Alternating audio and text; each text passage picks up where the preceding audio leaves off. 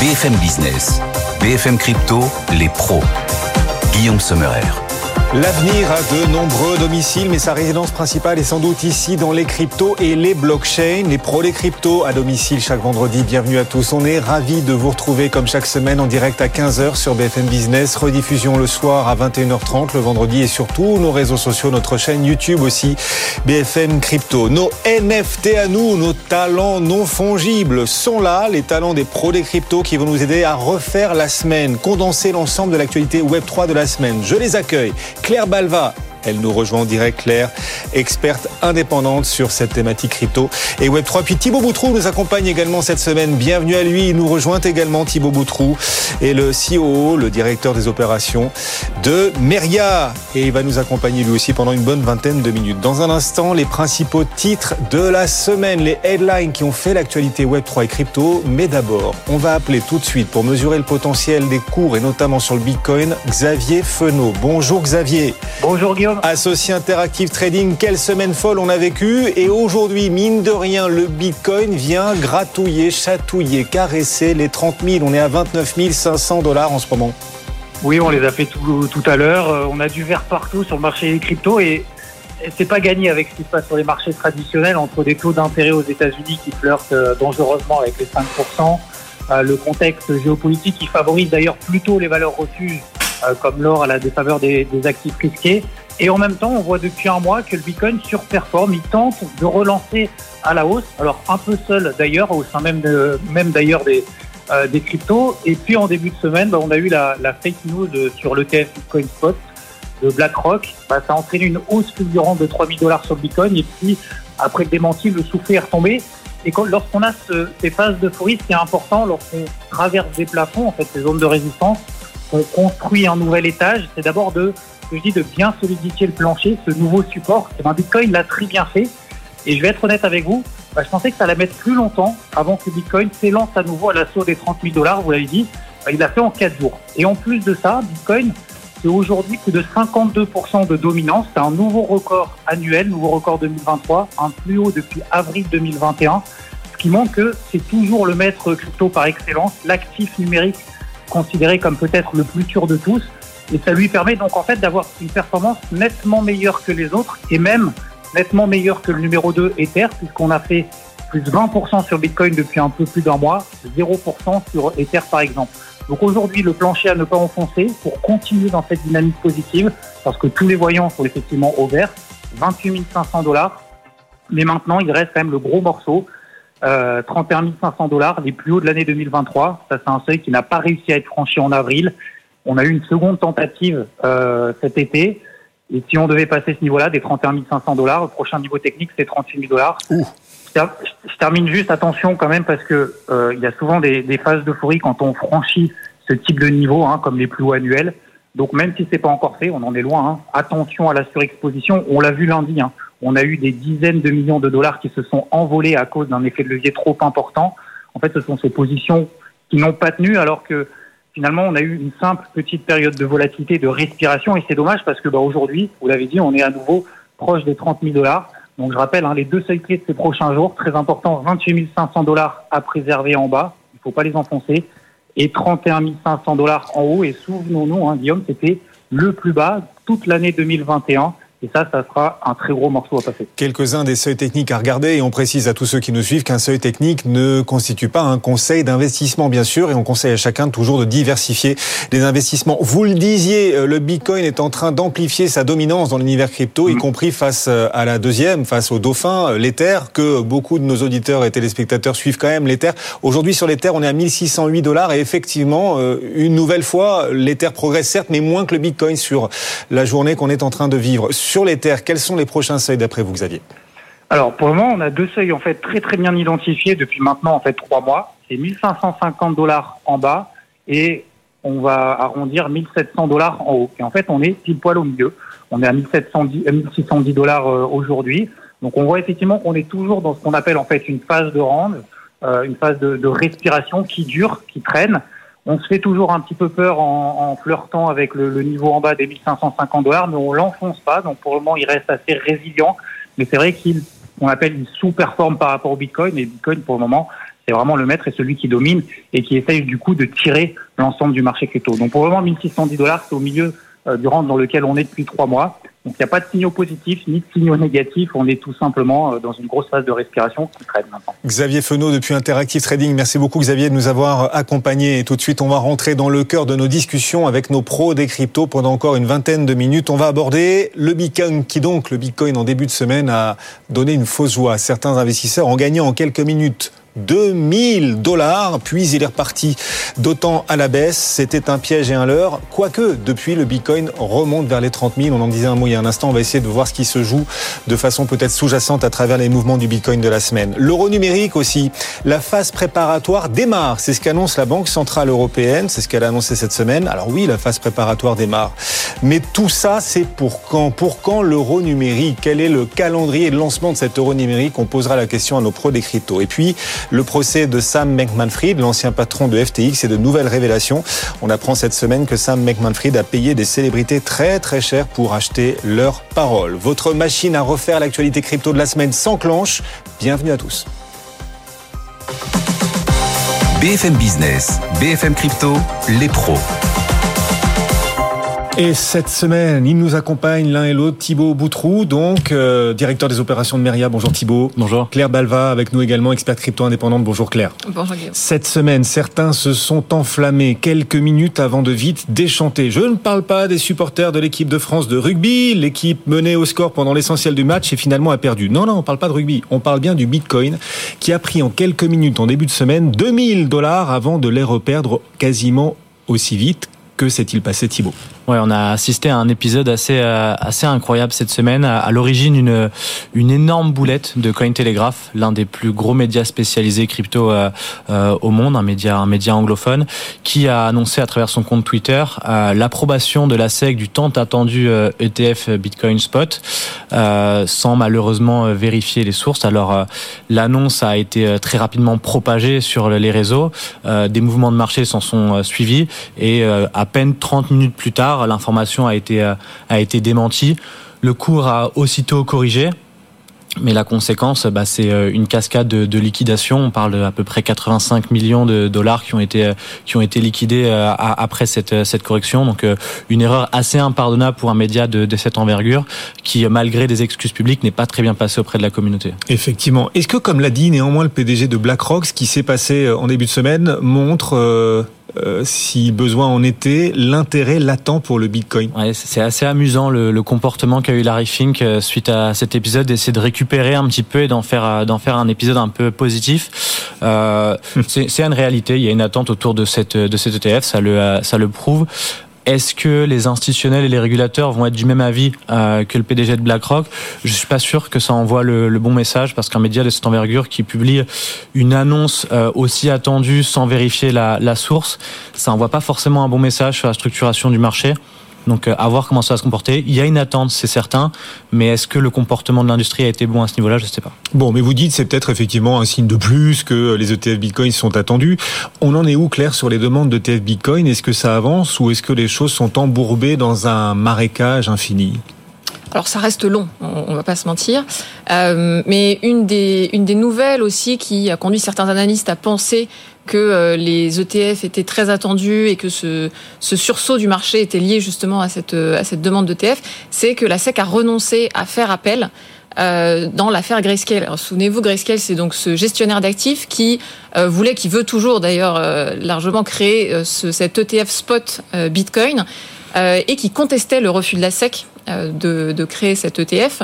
et Grayscale avait gagné contre la SEC auprès de la Cour d'appel fédérale de Washington.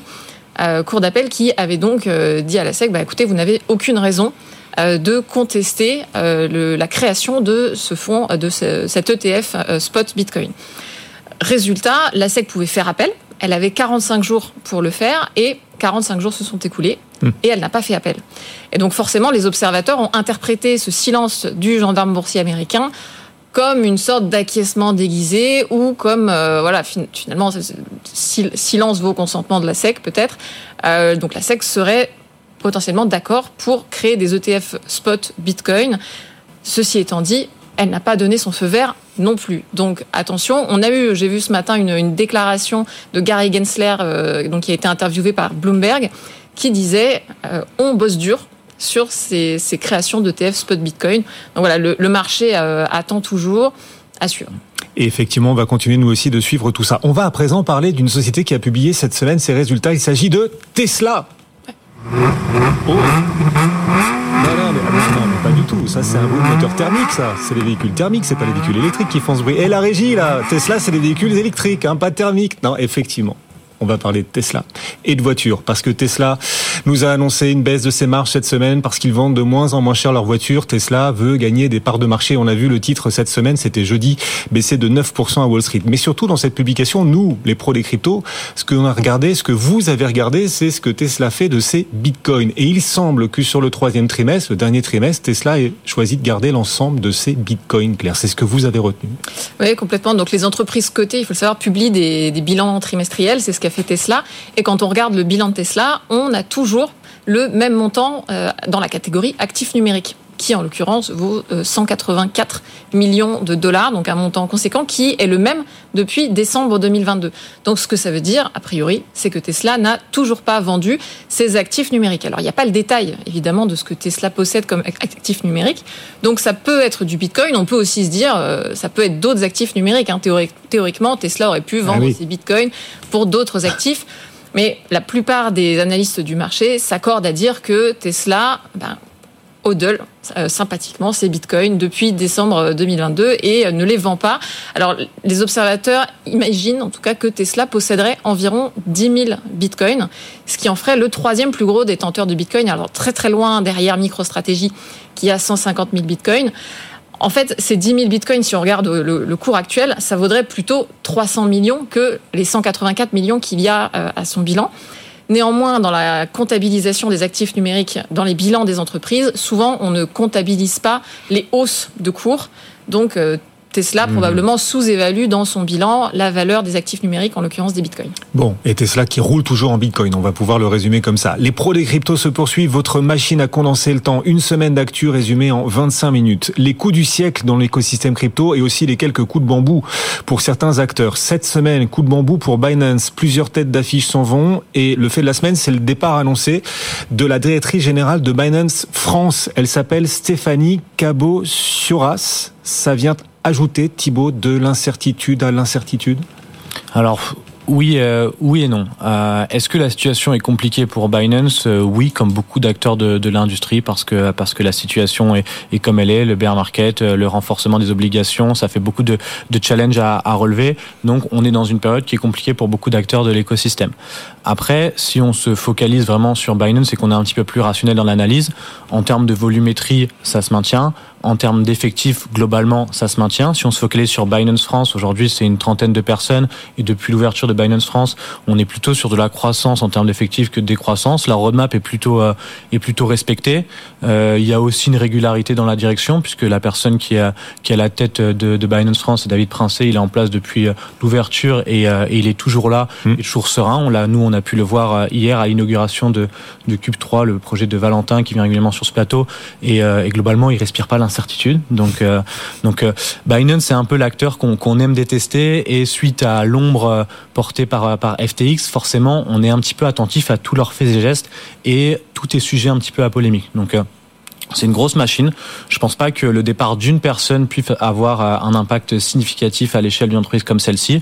voilà, malgré tout, il faut rester attentif, mais de mon côté, mmh. je vois pas une incertitude euh, supplémentaire par rapport à ce départ-là. Et puis les clients européens de Binance peuvent manifestement souffler, souffler, souffler, puisqu'un mois après l'annonce de la fin de son partenariat avec euh, PaySafe, euh, Binance dit avoir trouvé des accords avec de nouveaux partenaires pour les paiements, les dépôts, les retraits en euros. La migration des utilisateurs vers ces nouveaux services a déjà commencé, dit aujourd'hui Binance. Puisqu'on en est à voilà essayer de soulever les quelques lièvres, en tout cas les quelques interrogations évidemment qu'il y a dans l'écosystème, l'avenir de l'écosystème et mesurer à quel point les épaules de ces acteurs sont larges.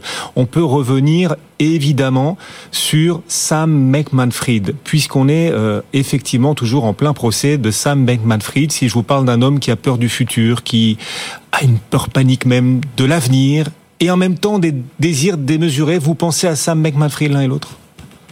Euh, alors le procès, les semaines euh, se, se, ressemblent finalement. Donc on entre dans la troisième euh, semaine du, du procès. on avait à la barre l'ex CTO de, de, de, FTX qui, qui, qui, parlait qui parlait cette semaine. Et comme pour les précédentes semaines, on voit que les accusations s'empilent sur la tête de, de Sam Banksman. Mmh. cette semaine, c'était beaucoup question d'achat d'influence. Euh, donc euh, voilà, des dons ou des paiements qui ont été faits à des, personnalités euh, publiques, politiques, des stars pour bénéficier en fait de leur de leur notoriété.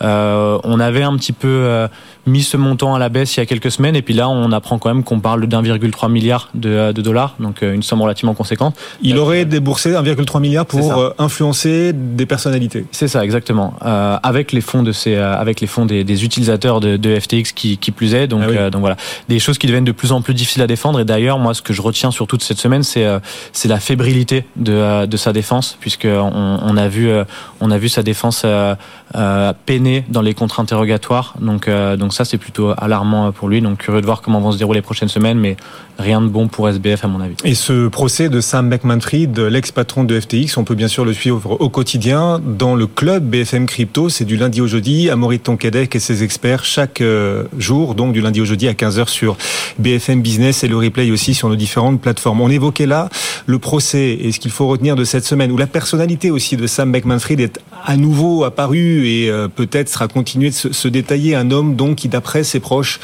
a une peur panique de l'avenir. On y a consacré d'ailleurs aussi un papier dans notre newsletter BFM Crypto à laquelle vous pouvez euh, vous abonner.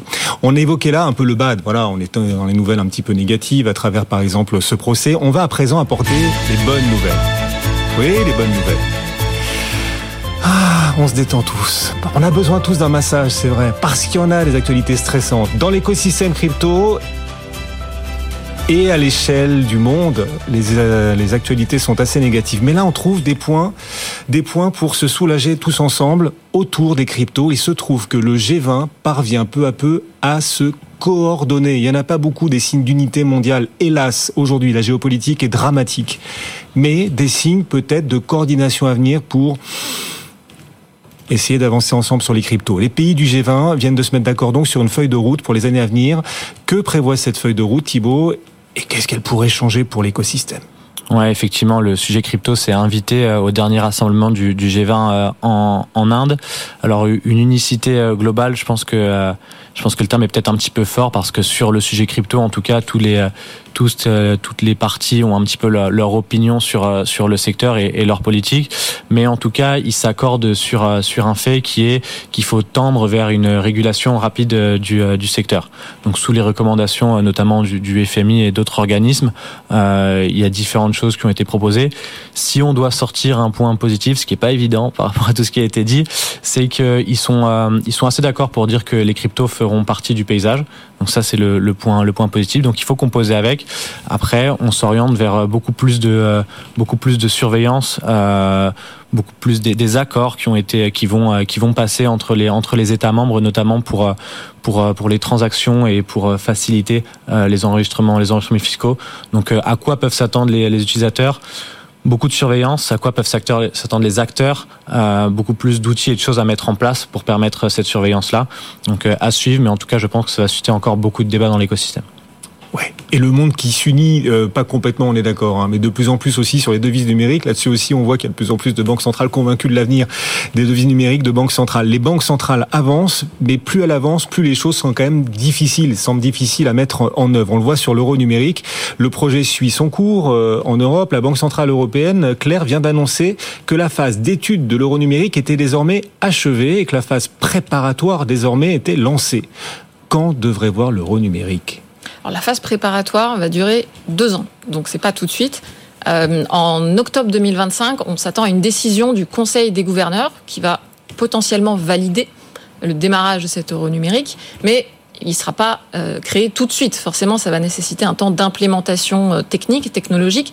Donc, on s'accorde plutôt à dire que l'euro numérique, s'il voit le jour, verra plutôt le jour en 2027, quelque chose comme ça.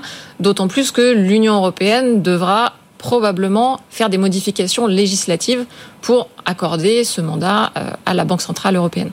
Donc c'est pas tout de suite. Et effectivement, cet euro numérique, il fait face à plusieurs obstacles. Alors le premier, on en a déjà beaucoup parlé ici, ce sont les inquiétudes euh, quant au respect de la vie privée des citoyens de l'Union européenne. Là-dessus, la BCE se veut très rassurante. Elle dit qu'elle, euh, que ce ne sera pas une monnaie programmable, qu'elle n'aura pas les moyens d'avoir de, la visibilité sur les paiements des Européens, qu'elle n'aura pas les moyens de restreindre, par exemple, des paiements à certains cas d'usage euh, spécifiques.